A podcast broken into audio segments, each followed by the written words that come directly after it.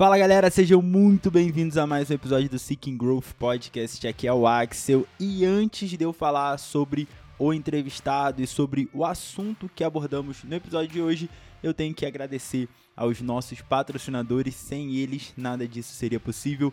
Começando pela Hopper Nutrition. Se vocês estiverem precisando de algum suplemento para auxiliar na saúde ou na performance, vocês já sabem que a Hopper é a melhor escolha. Entrega rápida, frete justo, preço justo e suplementos de altíssima, altíssima qualidade. Eu sei que vocês se perguntam sempre, então eu tô tomando todo dia creatina, whey e ômega 3. Esses três eu considero primordiais e diria para você que ainda não toma, dá uma olhada sobre os benefícios que você pode ter através desses suplementos. Show? Para garantir um desconto lá na Hopper, é só entrar no site www.hoppernutrition.com.br e usar o cupom AXEL10. O Seeking Growth também é patrocinado pela BS Cross, as melhores roupas de treino do Brasil. Tem para todos os estilos. Se você gosta de coisa mais estampada, tem. Se você gosta de coisa mais simples, como eu, tem. Vocês me veem todo dia nos stories, vocês veem que eu só uso preto, cinza ou branco. Então, a ABS Cross tem roupas de altíssima qualidade que não vão te atrapalhar no seu treino e tem uma ótima durabilidade com um preço muito bom. Vocês também podem entrar no site bscross.com.br e usando o cupom AXEL10 garantir um desconto especial. E por último, mas não menos importante de jeito nenhum, UltraWod. A UltraWod é a melhor fornecedora de equipamentos do país. Disparado, gente, disparado. Então, para você que é dono de boxe e precisa trocar suas barras, renovar suas anilhas, fazer seu rig novo, alguma coisa desse gênero, vai na UltraWod e conversa, porque eu te garanto que você vai conseguir o equipamento de melhor qualidade com o melhor preço do mercado. Beleza? E se você não é dono de box, mas você precisa de certos acessórios para treino, por exemplo, corda, mini band, né? Às vezes você quer um kettlebell ou um dumbbell para treinar em casa, entra na UltraWod que também tem alguns kits de home box muito, muito, muito legais. Lá na UltraWod vocês usam o cupom AXEL7 para garantir um descontinho a mais.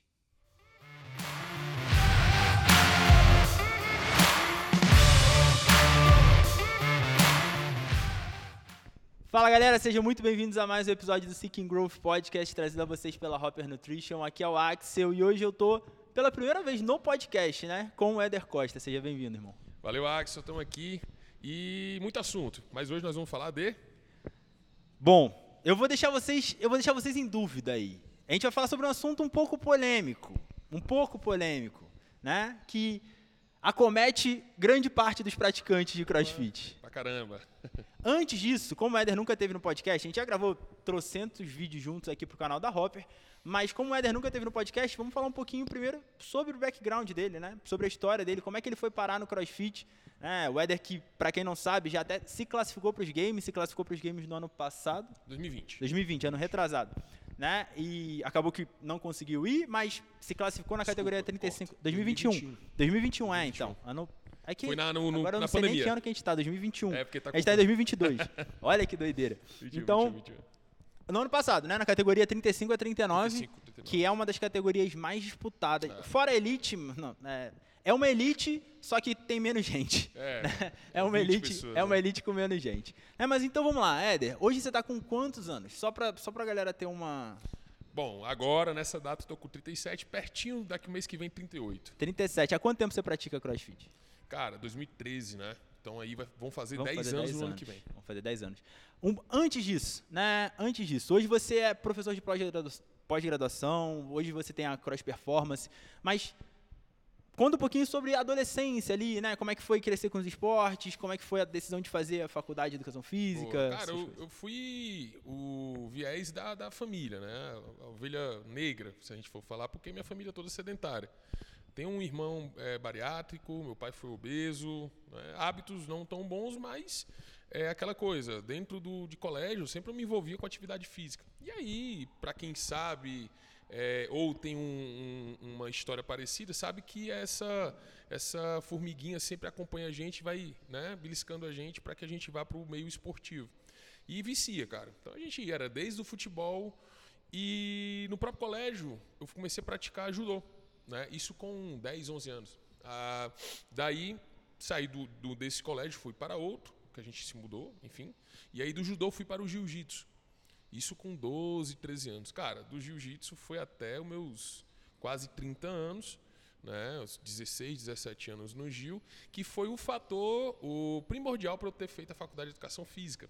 Né? Eu tinha um, um, um treinador que, cara, muito teórico, muito correto, diferente da época. Então acho que isso, por isso que luta é tão legal, né? Porque poucas modalidades a gente tem essa abordagem holística, né? De educar, né? Eu acho que em poucas modalidades, tipo no futebol, é. no futebol não tem educação, é, sabe? É.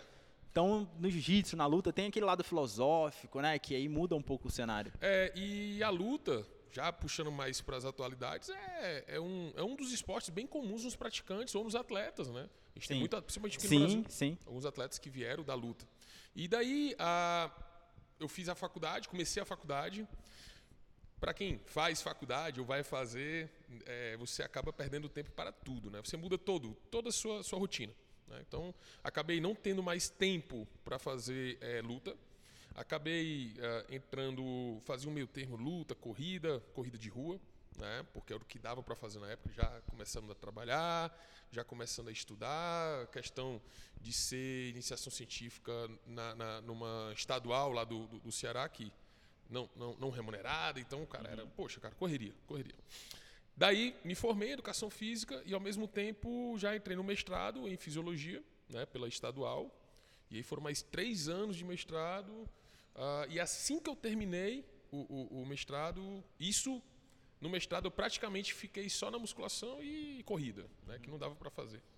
E disso, uh, assim que eu terminei o mestrado, eu voltei para a faculdade com um professor que é a Estácio. Sim. Né? Isso em 2012, né, mais ou menos. E aí, cara, em 2013 é que entra o cross. Por quê?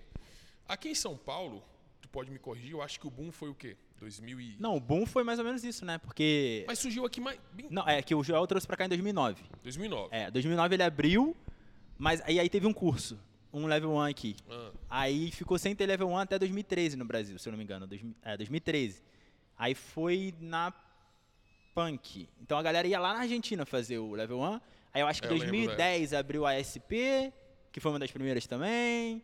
Aí 2013 abriu aqui, né, que começou como Sampa.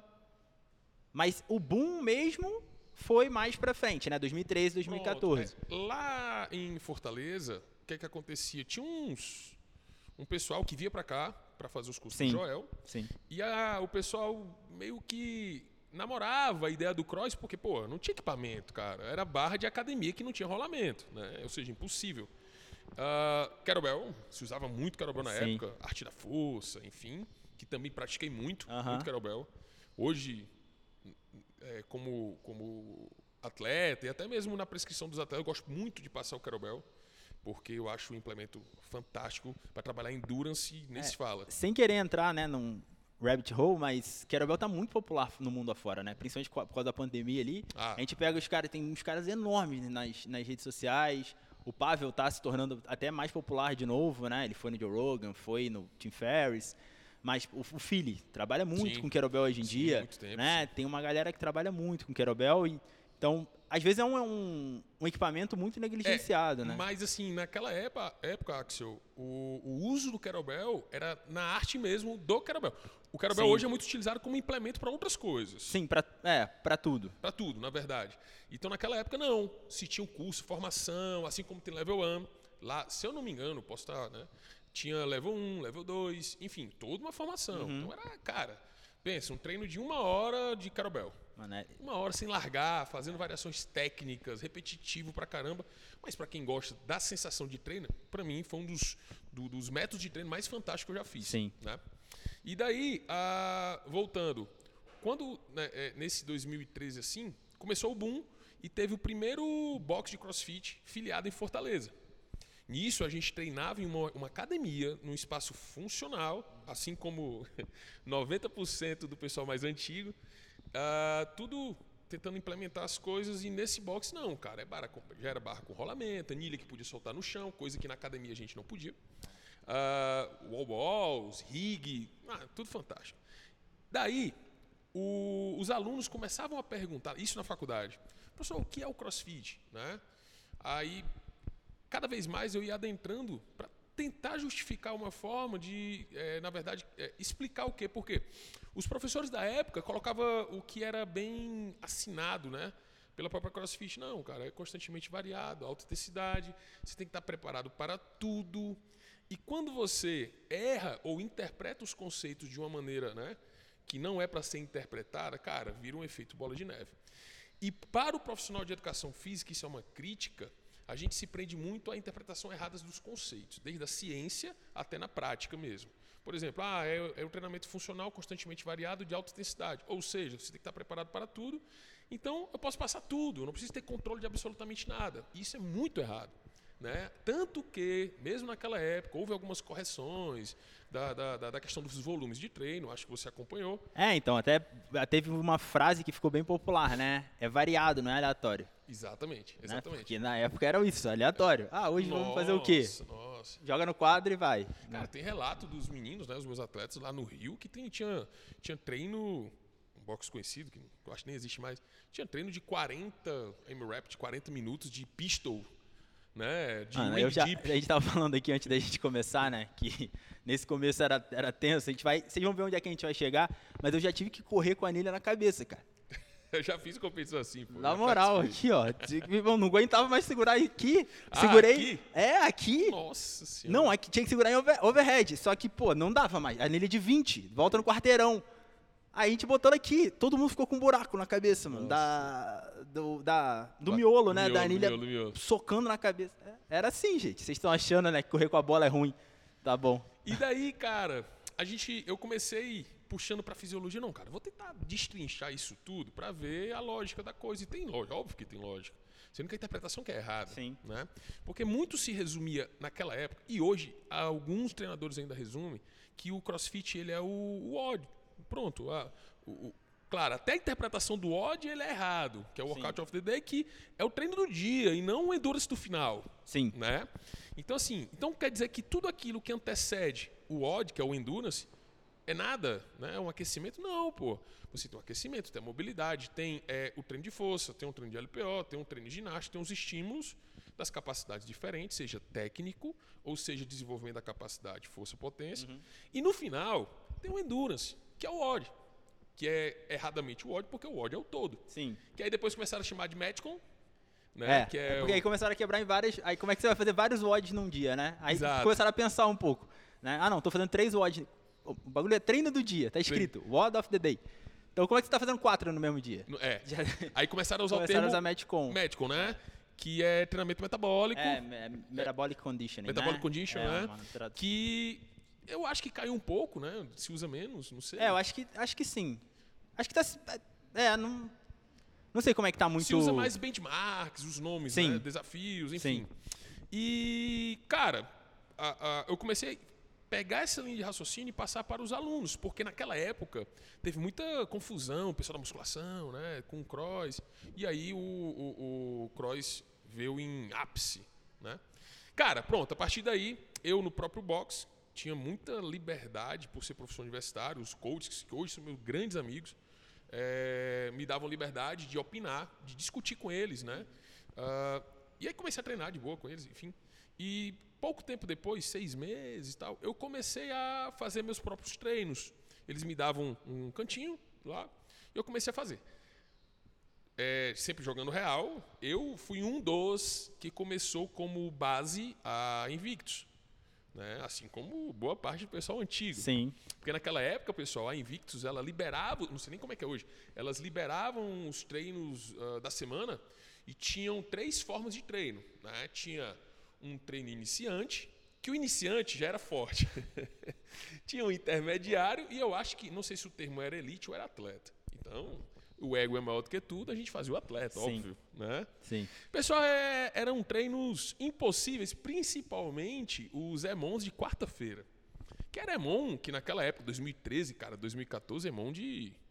É, com, com 70 quilos na barra para thruster, para overhead walk lunge. Então, é... é... Box jump caixa na... de 75. É.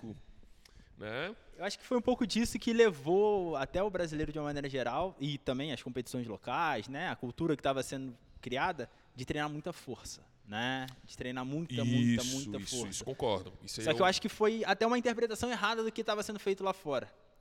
Porque se a gente para para, se a gente chega lá fora, né, normalmente, o que não acontece no Brasil, você vai numa academia, você vê gente agachando com 405 libras. É, pô, ela é do colegial, pô. Eu, eu lembro quando eu morei lá, eu, eu pô, nunca fui forte, né? Infelizmente. Mas eu vi o cara aumentando de 20 em 20 quilos, 45 em 45. Um moleque menor do que eu, magrinho assim, meio esquisito. Cara, não é possível, mano. E o moleque lá agachando, quebrando a paralela. Então é uma cultura muito diferente, É. né? E, cara, a Invictus, pessoal, é, de todos os sistemas que tinham na época, era o único que é, realmente falava de períodos. Né? Tinha um período de. Eles faziam a descrição dos treinos, não era soltar treino. Ó, nós, entra- nós estamos entrando num período que o objetivo é isso, isso, isso, aquilo outro. O objetivo é desenvolver carga máxima no barbell cycle, que no final você vai fazer. Eu lembro até dos treinos, era tipo de 0 a 10 snatch, de 10 a 20 clean jerk, né? Ah, desenvolvimento de base de força, movimentos acessórios, que hoje ainda é muito utilizado. Então, é, sendo que para nós no Brasil, o tesão da coisa era o odd, era o endurance. Que é, é o desafio. Então, ah, foda-se, agachar é legal, é, mas snatch é legal, pô, é legal, mas é legal. É dentro do treino. E aí os treinos da Invictus eram muito baseados naqueles protocolos de força que ele fazia. Para nós, muito novo ainda. Para eles, porra, é um método já que eles já seguiam. E o treino logo, o endurance no final, era plausível. Pra gente não. Como você falou, naquela época, cara, eu, eu sou da época que a gente fechava sábado, PR de snatch era 70, 80 quilos, Axel. 70, 80 quilos. Era Pessoal muito- forte. É, era muito diferente, né? Eu lembro no Brasil, pessoal, é, que você sabia os nomes dos atletas que tinham 100 quilos de snatch. Sim. Você Sim. se lembra dessa época, né? Sim, até, até lá fora, né? 100 quilos já era, tipo, não tinha 100 quilos numa prova de regional, por exemplo. É. Não, não, né? tinha, não, não tinha, não tinha. não tinha essas coisas. Um dia desse fui dar um. Fui fazer uma aula para um curso e eu fui procurar uns vídeos relacionados ao Snatch. No 2015, um regional, um range, Sim, 75 snatches com 30 quilos. 34 quilos, é. É, então, porra, do caramba, vê as diferentes técnicas, enfim. E daí, cara, a- acabou que hoje, se a gente for fazer agora um, um acelerar aqui o vídeo, nós vamos ver os brasileiros tão fortes, ou se não, mais, Mais fortes do que os americanos. Justamente pelo aquilo que você falou. Pela ânsia da carga, né? De achar que carga, ou também tem a questão do, do- das redes sociais, né? É, né? aí é é outro, É, outro, outro buraco lance. que se a gente entrar, né, vai, vai ficar para sempre. Mas então, e a gente vê, olha que, que interessante, pra gente entrar agora no, no que a gente vai trabalhar, né, conversar mais aqui hoje, que é volume de treino, Isso. né? Então, a gente vê anos à frente, os brasileiros tão fortes quanto, se não mais fortes, só que um brasileiro tá pau a pau lá. É, exato. Então, o que, que aconteceu de errado no meio desse caminho? Boa, boa. Porque se a gente parar pra pensar logicamente falando, né? Porra, se tivesse tudo sendo desenvolvido de uma maneira equilibrada, vamos colocar assim, a gente podia não estar tão forte, podia estar chegando neles. Só que se o resto tivesse sido bem feito, a gente estaria equilibrado quanto a eles, né? Porque se a gente é forte e a gente não tá lá, é o resto que tá pecando. O que que o que que você diria que qual a culpa, entre aspas, que o volume tem nisso, na sua opinião? Cara, é o seguinte, eu vou, eu vou roubar uma frase do Felipe, da CW, que ele fala assim: é, os brasileiros querem performar antes de formar. Né? Então, os brasileiros eles pensam sempre em performance, mas eles não pensam em como é a minha base. Quando eu falo base é em tudo, pessoal, tudo envolvido dentro do, do, do multimodal, do CrossFit. Né? Como é que está minha base de força, minha base de resistência? Quando eu falo força, não é só CrossFit, é o corpo como um todo. Como é que, primeiro, como é que está minha base de força, resistência com o peso do meu corpo? E aí já puxa para o ginástico e para os endurance com peso corporal. Se tu não é desenvolvido com o peso do teu corpo, como é que tu quer jogar um peso extra? Parece bobo essa relação. Ah, então não posso agachar? Pode. Mas pense que eu preciso de uma base estrutural eh, que me dê um mínimo para suportar cargas externas. Né? Então, ah, aí esse você morou fora, ah, cultural. As pessoas falam assim: ah, os americanos um background do, do, do futebol americano, do beisebol. Tá. mas isso são os esportes. Mas o meio, eles entendem, não só americano ou europeu, que existe uma base, uma, uma sequência progressiva na própria educação de iniciação e indução o indivíduo a uma prática de atividade física. E desde cedo eles entendem que tem o período daquilo, o período de desenvolver isso, o período onde é mais é, é, divertido, o período que é mais chato porque é repetitivo. Uhum. Né? E o brasileiro não tem isso, porque a nossa base é futebol, infelizmente. Né? Nós viemos do mundo do, do, do, O Brasil é o país do futebol, quer queira, quer não. Né? E quando você quer sistematizar qualquer método, meio de treinamento, é chato. Mas é chato, não tem para onde ir. Ou, ah, por exemplo, o meio mais característico que hoje em dia você nem precisa nem mais contestar é a musculação. É chato pra caramba? Para muitos, é, mas dá resultado estético e rápido. Rápido comparado à performance. Sim, né? sim. Então, por isso que quando nós temos retorno, poxa, é um tesão. É bom. Agora, quando a gente pensa em performance, é o seguinte ponto. Eu sou um atleta nível regional. Eu quero ir pro games. Beleza. Quanto tempo eu preciso? Cara, eu acho que dois anos, isso é o pensamento, né? Gente, dois anos é pouco tempo. E é nada. É, então, mas e uma outra coisa aqui agora também que eu estou pensando é que eu lembro disso, né? Eu lembro que em 2014, quando eu entrei, eu falei, caralho, não, eu achava virado, né? Principalmente o esporte. Eu já acompanhava antes de entrar no CrossFit, né? E aí eu falei, cara, pô, dá pra chegar nesse bagulho de games aí. Só que por que, que eu falei isso? Porque se a gente pega o game de 2013 2014, 50% dos atletas que estavam participando tinham começado o CrossFit há dois anos, e olha lá. Era bizarro os movimentos. Então, é. a imagem que passava Sim. era disso, né? Aí a gente pega, a gente, a gente pega esse a gente pega, começa a juntar os fatores.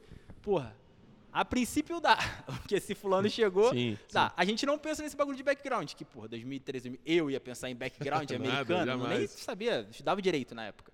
Porra, então nem ia pensar sobre isso. E aí a gente pega, tá, a cultura do futebol, o que, que eu vou fazer? Vou fazer base? Vou ficar segurando na canoinha? Vou fazer pull-up strict? Vou desenvolver uma boa força? Vou desenvolver um bom agachamento para depois ganhar força do agachamento? Eu não, vou ficar metendo louco aí nesse tal de WOD. É, pô, é o legal, divertido, pô. Vou me jogar lá, vou me matar, vou terminar estatelado no chão e vai, vai dar certo, né? Vou chegar lá. Só que não. Esperando a sorte. Só que não. Que é o grande erro. Hoje eu observo muito o cross, que eu vivo o cross. É, todas as pessoas elas vão na sorte. Que aí entra na questão dos volumes de treino. Sim. Né? O que é que acontece? Volume de treino é desespero. Vamos lá, se eu preciso, aquela máxima, vou matar uma barata, é mais fácil eu ah, jogar uma pedrinha ou, sei lá, um tiro de 12, uma coisa maior. Cara, claro, mas você está gastando muito, é muita energia, desnecessariamente.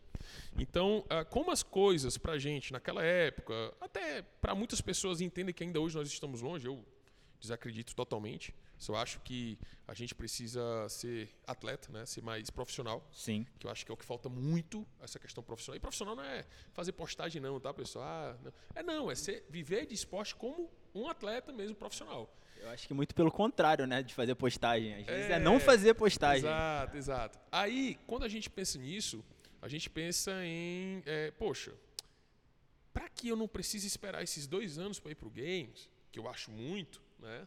Isso aqui é bem. Não sou eu que estou pensando, não, pessoal. É alguém aqui na minha cabeça. O que é que eu preciso fazer? Cara, se eu treino duas horas, eu vou treinar quatro. Porque se eu treinar quatro, é um ano.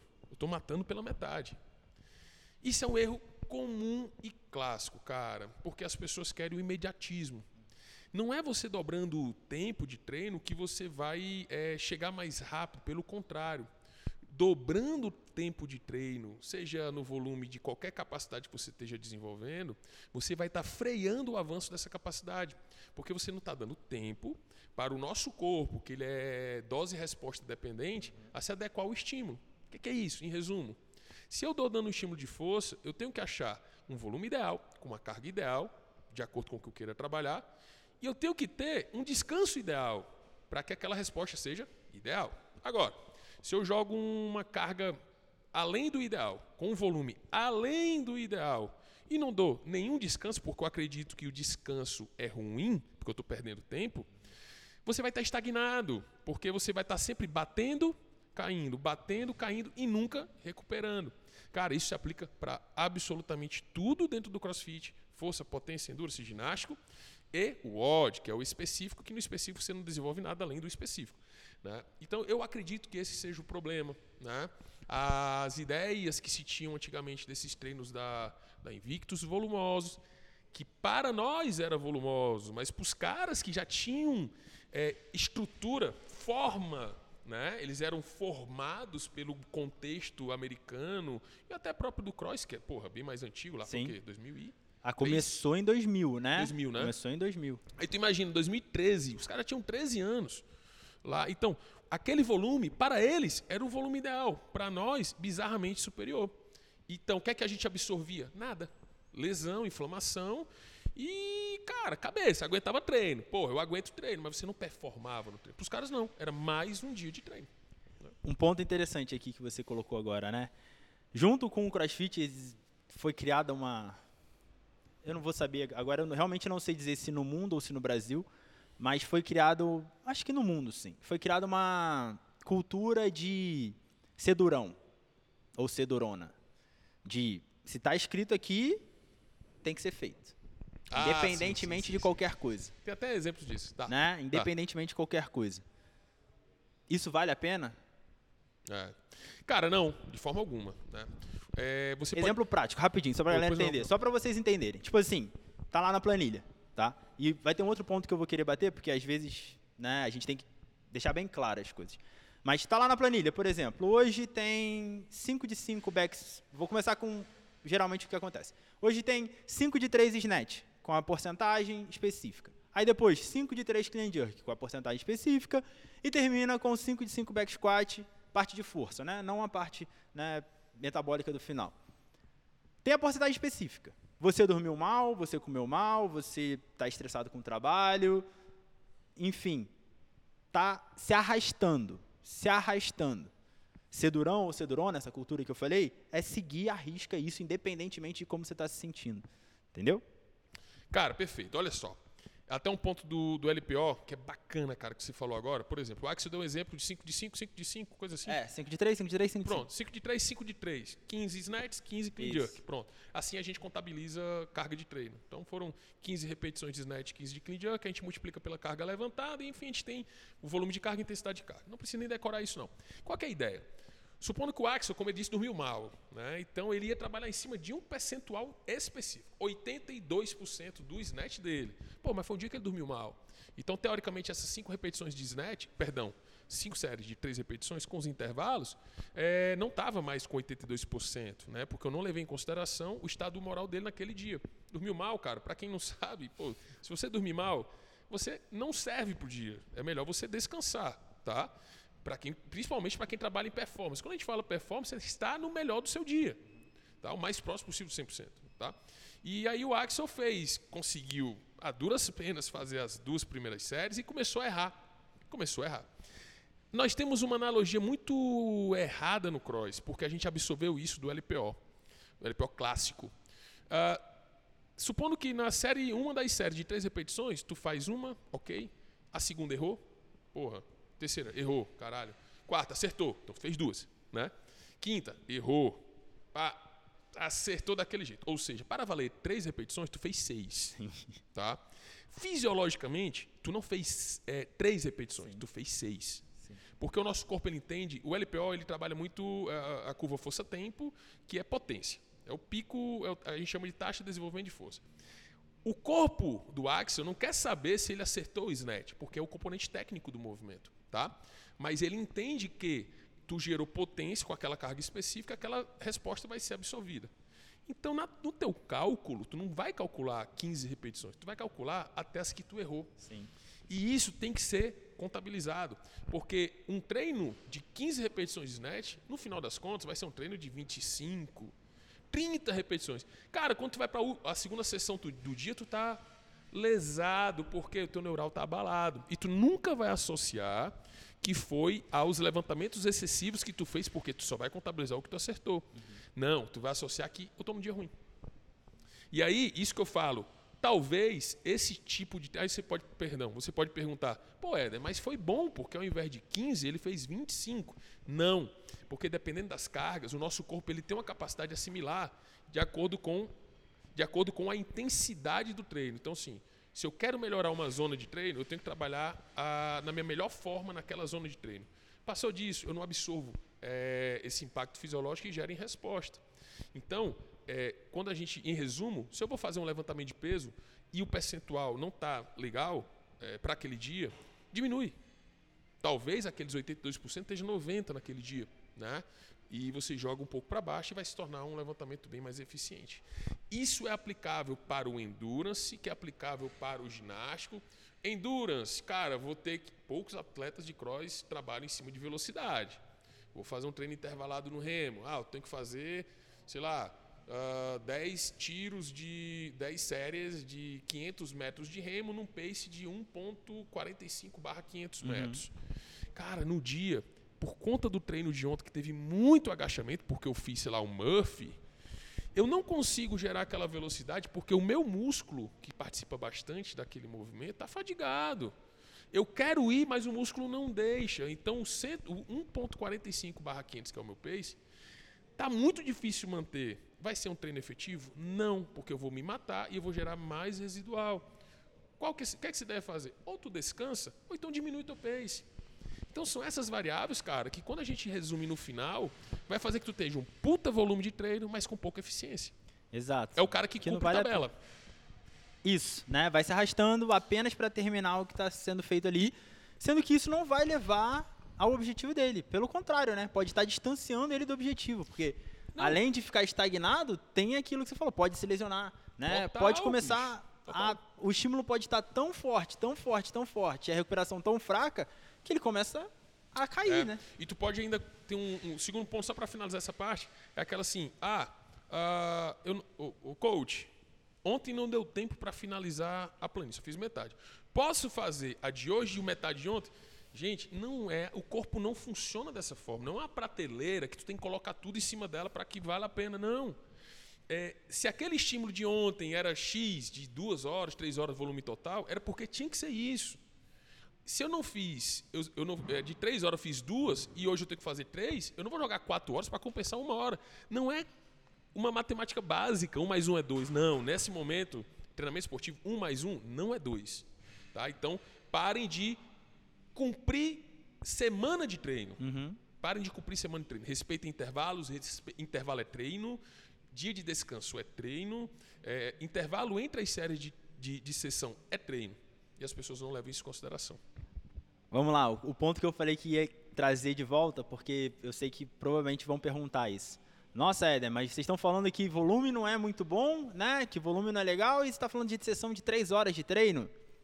Então, gente, não é bom até certo ponto. Isso. Né? Porque para um atleta performar no nível de elite, como por exemplo o Bruno, né? ele precisa de uma carga de treino. Perfeito. Né?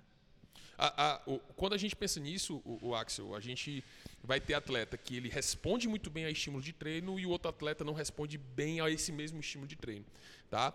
É, supondo, eu até estava conversando com, com um colega antes em relação a, por exemplo, deficiências de ergômetro. Se tu pega um remo, pô, eu tenho 1,88m, é óbvio que o remo para mim vai ser mais fácil, é, pô, não, já nem coloco o condicionamento envolvido, do que uma pessoa com 1,60m. Uhum. Porque eu sou alto, o ergômetro Sim. me ajuda.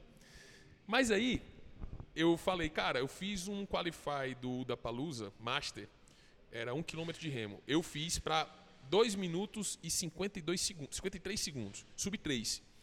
E eu confesso, eu, eu treinado, eu sou muito bom no remo e minha, e minha altura ajuda. O Fraser fez para 2,52, é. um segundo a menos. E o Fraser tem 1,70. 1,70. O que é que eu estou querendo dizer com isso? Que é para ele o remo é fácil? Não. É, então, o que é que ele tem? Ele é, ele é, o, é, é uma aberração? Não. Ele entende que o remo, para o Éder, para o Fikowski, para os caras altos, é mais fácil. Então, o que é que ele tem que fazer? Ele vai ter que treinar mais remo ele vai ter que adequar a forma dele de remar à estrutura dele. Provavelmente, ele vai errar numa cadência, perdão, vai remar numa cadência mais acelerada do que a minha. Eu, eu para velocidade eu puxo a 30 puxadas por minuto, ele vai fazer 34, 36. Vai doer no começo? Cara, deve ser insuportável. Mas depois de um tempo ele se acostuma. Ninguém quer passar por essa fase de se acostumar. Então o que é que acontece? Voltando, a questão dos volumes de treino, talvez para alguns atletas eles precisam treinar um pouco mais de volume em determinada capacidade ou determinado componente de, de, de, de, de estímulo. Seja mais força. Tem um cara que responde muito bem a carga, que tu dá um estímulozinho, pum. Eu fui um cara que nunca respondeu bom, bem a carga. Eu tinha que treinar muita carga. Né? Se eu parasse de treinar força, em qualquer momento, caía rápido. E tem cara que mal treina e continua bizarro. Então, isso é muito específico. E esse é um ponto bem legal, né? Porque a gente tá falando o quê? Sobre volume de treino, que não é legal só ficar socando o volume. Principalmente volume aleatório, né? Que é o que muita gente faz. Tipo, tem gente que vai. Beleza, não vamos falar muito sobre aula, vamos falar mais sobre planilha, né? Perfeito. Sobre a galera que tá querendo performar mais, seja no nível amador ali, né? Seletivo TCB, campeonato, categoria RX de campeonato, essas coisas. Só que muitas vezes eles olham a planilha, fazem o que tá lá na planilha, aí estão no box de bobeira. Ah, deixa eu fazer mais um negocinho aqui. É merda. Deixa eu fazer mais um negocinho aqui. Ah, fulano, você vai fazer. Ah, não, vou fazer com você. Porra, É, já era. só piora, né? É, só só- atrapalha. É, o, o pessoal, de novo, acha que volume. Hoje em dia, cara, até no mundo fitness, você vê muitas pessoas treinando 3, 4 horas por dia. Nem que atleta é. Mas pra tu treinar 3, 4 horas por dia, tu não sendo atleta, filho, garanto, você não tá fazendo esse negócio direito. Porque se você faz um treino do jeito que é pra ser feito, você não consegue treinar 3, 4 horas. Esse volume de treino é treino de atleta, pô. Então, é, quando você pega atletas que vivem do esporte, que algum, tem alguns no, Bra- no Brasil que até mesmo intercalam com a profissão né, de, de, de, de, de coach e tudo mais, é, fazendo treinos a mais. Ah, eu tô aqui, terminei minha planilha, tô bem, tô bem. Ah, vou fazer o treino dos alunos. Isso vai interferir. Olha só o que, que interfere, né? só para vocês terem uma noção. A pior coisa do mundo é você ser um atleta e professor. Você foi atleta, fez uma sessão da manhã, ok, descansou um pouquinho, almoçou, vou fazer a da tarde, fez a tarde, vai dar aula depois. O fato de você ter terminado o treino e imediatamente dar aula, você não está colocando tudo a perder, mas está colocando boa parte a perder, principalmente a questão de deixar o teu corpo assimilar a resposta do treino. Sim. Pessoal, ficar em pé gasta muita energia. Primeiro, o cara não vai ter boa resposta no treino. Segundo, ele não vai ser um bom profissional, porque Exato. é impossível Era isso que eu ia falar. um cara treinar forte e dar uma boa aula. Era isso que eu ia falar. Ô, ô, é. Era isso Você que eu ia fica falar. zumbi, É. né? Não, então, na época eu tava treinando com o Vini, o Vini vinha aqui todo dia à tarde, né? A gente começou a treinar 3 horas da tarde, eu começava a dar aula 5. Lisado, tudo. Durou duas semanas. Duas Aí semanas eu me as arrastei. É, duas semanas eu me arrastei e falei assim, eu falei, ó, Vini, a gente precisa começar a treinar mais cedo. Aí a gente começou a treinar uma e meia. Aí treinava de uma e meia até três e meia. Descansava. Três e meia, sentava, comia, tomava um banho, ficava uma hora ali no sofá. Mas olha só que interessante, Pum, cara. Levantava. Se tu percebeu uma perda cognitiva, de tempo de resposta, tu vê um aluno que tá no risco, o que é que você faz? Não, vai se machucar não. Cara, é isso mesmo, isso não é brincadeira. Porque a nossa reação, o nosso corpo ele vai querer conservar energia. Eu estou muito cansado. Então, quando eu estava em Santa Catarina, que eu passei um ano me preparando para o, para o Games, é, cara, ah, eu fiz tudo que estava no manual e um pouco a mais do que poderia ser feito. Coisas detalhes. Terminava o treino, já tomava um banho. Porque a resposta neuroendócrina, parasimpática, ela é melhor depois de um treino quando você toma um banho. Você relaxa. Sensação de estar limpo. Tem pessoas que treinam, troca a camisa e vai dar aula, pô, para ficar mais quatro horas sujo. Sim. Não estou falando de saúde, enfim, cheiro, nem nada. Eu estou falando realmente de resposta neuroendócrina. Gente tá falando de performance, né? De Performance, evolução do desempenho. performance. Então, é, alongamento, mobilidade. Cara, eu fazia alongamento e mobilidade antes de dormir e para acordar. Eu comecei a criar uma rotina para que eu, em certo horário, eu já tivesse sono para poder dormir bem. E depois de um certo tempo, o, o Axel, eu entendi que se eu dormisse uma hora menos, eu realmente senti o efeito no meu dia de treino. Então, alimentação à risca, normal, treinos contabilizados, tudo direitinho. Cara, foi isso eu posso bater no peito. E eu já competi algumas vezes já. Mas eu posso bater no peito que foi um ano de ser atleta. E, cara, é foda. É muito difícil. Ser atleta, cumprir a risca, bonitinho, tabela, alimentação, descanso, treino, enfim, é muito complicado. Não pa- é. Por isso que as pessoas falam, ah, Bota no, no- na bio do Instagram. Atleta. Gente, atleta não é bio de Instagram. É, todo mundo acha que é muito.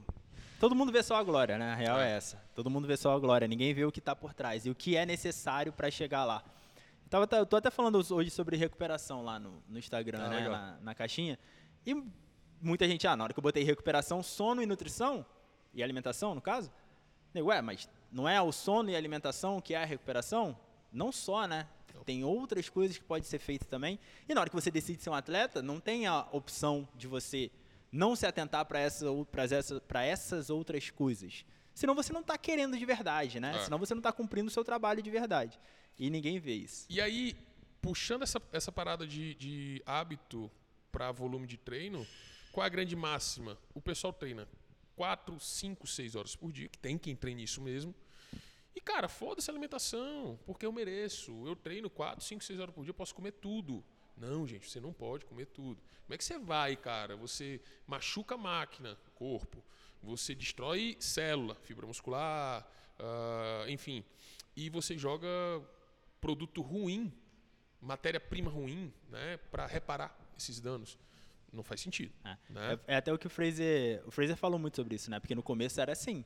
Ele treinava, treinava, treinava, treinava, sentava à noite e comia um pote Ben Jerry's com um litro de leite. Teve uma época que estourou Rich Froning no meio do games comendo pizza. É. Porra, não é pra comer pizza, galera. Não é. O Rich Froning, se ele fizer, é problema dele. Ele pode, mas ele não tá certo. Se funciona com ele, pô, legal, mas não vai funcionar com você. É isso, né? Esse é um dos grandes problemas, Cara, né? eu sou lá em Fortaleza, tinha muito uma época da assessoria de corri- corrida, um dia antes da corrida, o pessoal ia pra rodízio de massa. O que é que tem no rodízio de massa? Molho. Molho e gordura. É. Aí a massa vem no final. No outro dia pra tu correr, no Games de 2018, eu fui com, com o Valden, que é, foi, é o meu nutricionista, Uhum. quando eu sou atleta, né? Meu grande amigo e parceiro de, de, de curso, projetos. E nós ficamos toda a prova do, da maratona de remo. Foi 2018, né? Foi. 2018. A maratona do remo, de remo, 42 quilômetros. Nós ficamos anotando, anotando à mão, o que cada atleta estava consumindo. E depois o Valdo ficou com a. que a gente fez um paper sobre Sim. o, o, o, o- a prova de endurance, a gente, enfim, para publicar. E no final ele acompanhou os principais atletas pelo Instagram. O que estavam comendo para se recuperar. Pasme, cara, as estratégias bem parecidas, mas só muda o perfil. Tinha atleta que preferia eh, tomar um energético junto com repositor e chocolate. Por quê? Cara, 42 quilômetros, que dá em média aí duas horas e pouco, três horas, né? Três horas e pouco. O cara tem que ter uma recompensa. Então ele trabalhava com ele, ah, eu- a cada tantos quilômetros eu comia um pouquinho de chocolate, porque é a minha recompensa. Sim. Para eu comer o resto, eu tenho que merecer. É jogo. É, cara, é estratégia. Tinha atleta que só bebia água.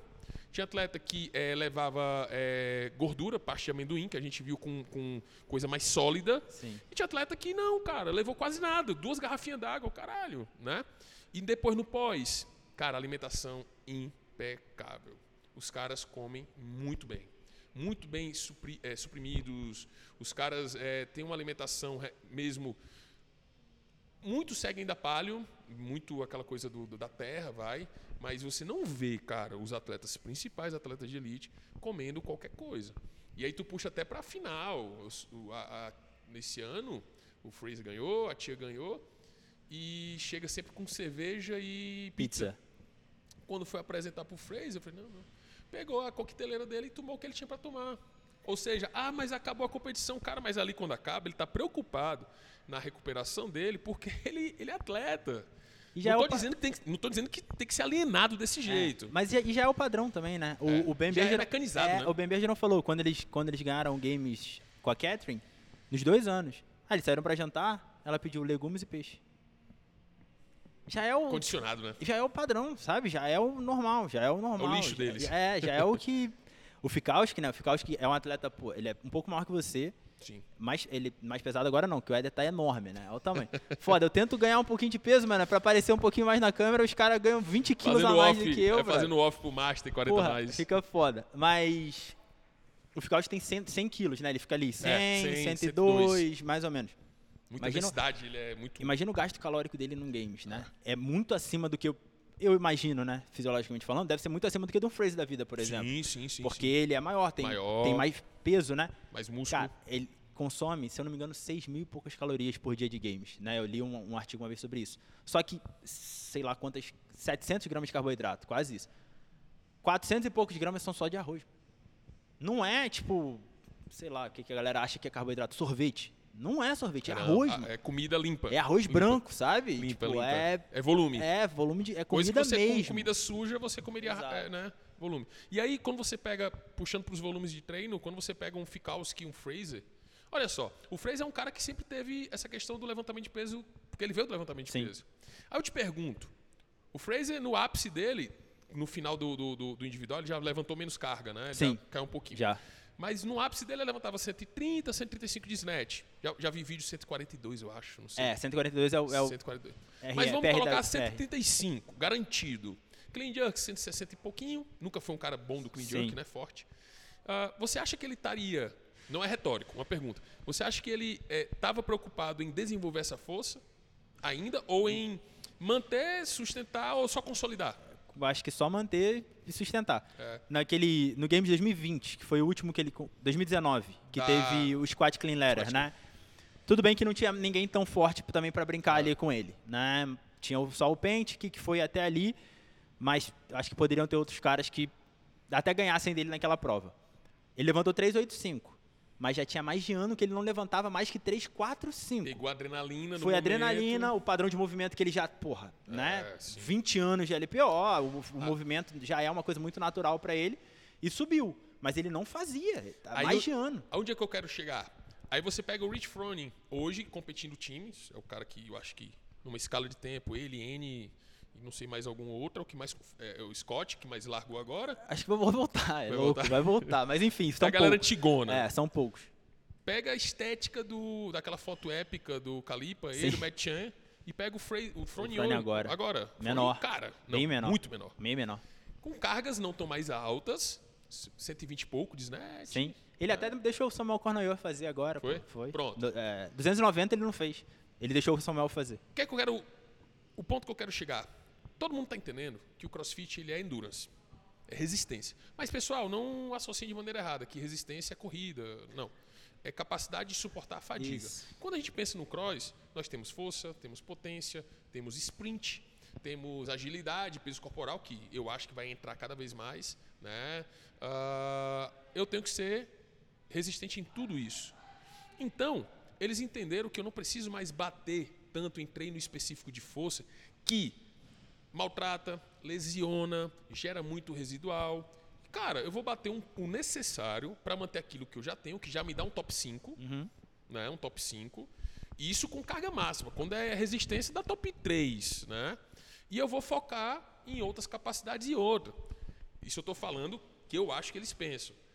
É, eu vou perder peso. Eu vou ver o quanto eu consigo ficar mais leve, não magro, leve, e eu consigo manter essa carga e melhorar o meu endurance. Ou seja, olha como está mudando cada ano que passa o perfil do atleta elite, crossfit elite. As categorias têm o pessoal mais forte. né? Ah, tem, ou se tem. O pessoal elite. Eu falo homens e mulheres. Hoje você conta dedo o atleta grosso, Sim. né? aquele denso. Eu fui esse ano, né? É, E a gente passava toda hora na, na área dos atletas. Na- Eu até falei com o Tato depois. Cara, o Fikowski é grande, né? Ele é alto, ele é, um... ele é largo, né? Mas por causa do tamanho Sim. dele em si. Agora, não tem ninguém aqui igual aqui no Brasil. Eu falei com o Tato. O Tato falou, não tem ninguém maior que eu. Tinha um cara que... Agora vai me falhar a memória, né? Tinha um cara que era, sim, do tamanho de um Tato da vida. Do tamanho que você tá hoje, por Sim. exemplo. Né? Mas não tinha ninguém grande, assim. O nego é muito denso, sabe? Denso. Denso. Você olha... Maturidade muscular. Isso. Você olha e você fala assim... "Caralho, Você, mano, você pega o Velner. Cara, se você vê o Velner na rua, ele é um Ele é normal. aluno de sala. É, então. É o aluno de Ele sala. é normal. E o Velner, pra você ver, não, mas ele não é forte. O da Palusa do ano passado teve uma prova de step over com dois carabel de 32. Cara, Sim. ele fazia como nada. Não, o Velner tem um dos maiores pés de deadlift do, Ele, dos ele games. fazia como nada. Eu fui testar passar com dois carabel em front hack por uma É caixa. triste, Cara, é não, seu corpo des- desmonta. triste, E o cara fazia como nada. O Velner deve pesar uns 88, 86, Por aí, né? por aí. É isso a média, né? De 85 a 90 e olhe lá. Então, se você for pegar todos esses atletas, esteticamente, estão ficando mais leves. Você pega até o próprio Noah, e o Noah ele tem uma estética mais densa, né? Sim. Mas acredito que ele tá até um pouco menor. Você pega o Fraser, que hoje parou, mas o Fraser tá magro. Tá cara. Você magro. ver, tá Tá magro, fino, né? tá fino. Você pega o Rich Froning, poxa, ele tá realmente magro. Você pega as meninas, todas as meninas. As meninas é muito bizarro. A diferença das meninas é um absurdo. Daqui, você vai em qualquer competição grande do Brasil, né? De performance mesmo. Você olha lá e você fala Um assim, exemplo é a Helen Adams. Não, mas. É, é, ah, que aí até tá falar, mais fortinha, Aí né? vão falar, a Hayley Adams é fraca e tal. Você pega a tia, na moral, Éder, a tia é um absurdo, cara. 60 quilos, 58, 60 quilos. É densa. Vocês observam esses atletas pelo YouTube, essas coisas? É muito diferente. É diferente, no pessoal. meio do treino, no pump, na É, é câmera, é, é muito diferente. diferente. muito No- diferente. no- na rotina, pessoas normais. Normais. Bom, tá chegando no nosso tempo, daria pra gente ficar aqui É. horas, mas. Cara, se alguém chega pra você aí hoje, né? Um atleta ou uma atleta, chega e fala assim, pô, Éder, eu sou nível amador, vamos botar assim, né? Tá ali começando a se desenvolver. Vamos dizer que já consegue fazer com um certo domínio todos os movimentos. Boa. Porque se você não faz, esse é seu primeiro passo, tá? O Éder já falou muito sobre isso, a gente tem um episódio sobre isso, né? Se você ainda não faz algum movimento, não é pra você fazer nada além de aprender aquele movimento bem, né? Então ela já, ela ou ele já fazem todos os movimentos, né? Não tem um nível de força tão alto, vamos dizer, mas quer melhorar, quer chegar numa seletiva do TCB Boa. e competir bem. Qual dica que você daria? Cara, o principal é avaliar. Eu acho que poucas pessoas avaliam hoje é, os É, atletas, né? é isso, né? Hoje nós temos, nós da Cro- Cross Performance fazemos um raio-x, que é até o nome do protocolo, que eu consigo ver, de acordo com as métricas que a gente cria, isso é uma coisa importante, pessoal, principalmente os treinadores que estão aqui, não precisa, você não vai encontrar nada na literatura com o nome CrossFit. Assim, literatura de livro, né? Sim, livro clássico.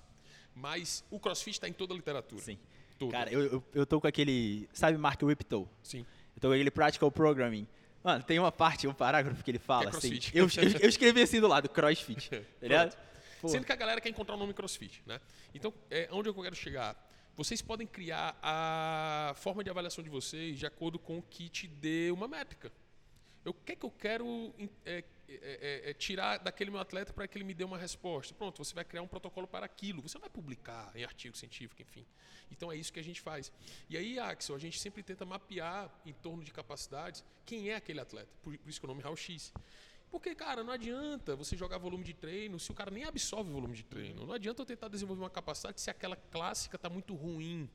Né? E também ver a latência. O que é a latência? Cara, tem gente que com pouco treino absorve muita coisa, tem gente Sim. que vai demorar muito mais.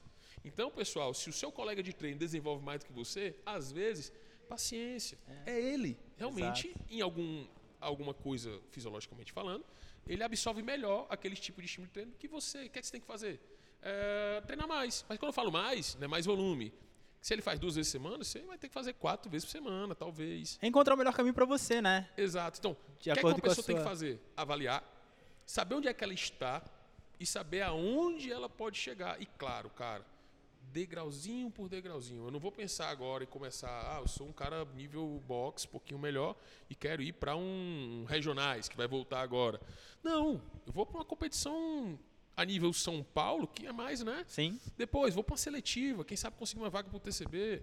Depois, não, cara, eu quero TCB. Depois, top 10 TCB, pódio. Cara, isso são patamares. E fica gostoso quando é, é, é alcançável. Porque se você pensar na sua primeira competição já pegar um regional, vai ser frustrante. É, então, né? Só ficar tomando na cabeça também não, não, Não ajuda. não te mantém ali naquele processo, né? Exato. Pô, irmão, muito obrigado. Prazer, como sempre, falar contigo. Galera, não esqueçam de deixar o like, se inscrever aqui no canal da Hopper. Depois eu vou vir com mais atualizações sobre o podcast no ano que vem. Aguardem, mas por enquanto, um episódio por mês aqui no canal, fora todos os outros vídeos. Valeu, um abraço. Valeu.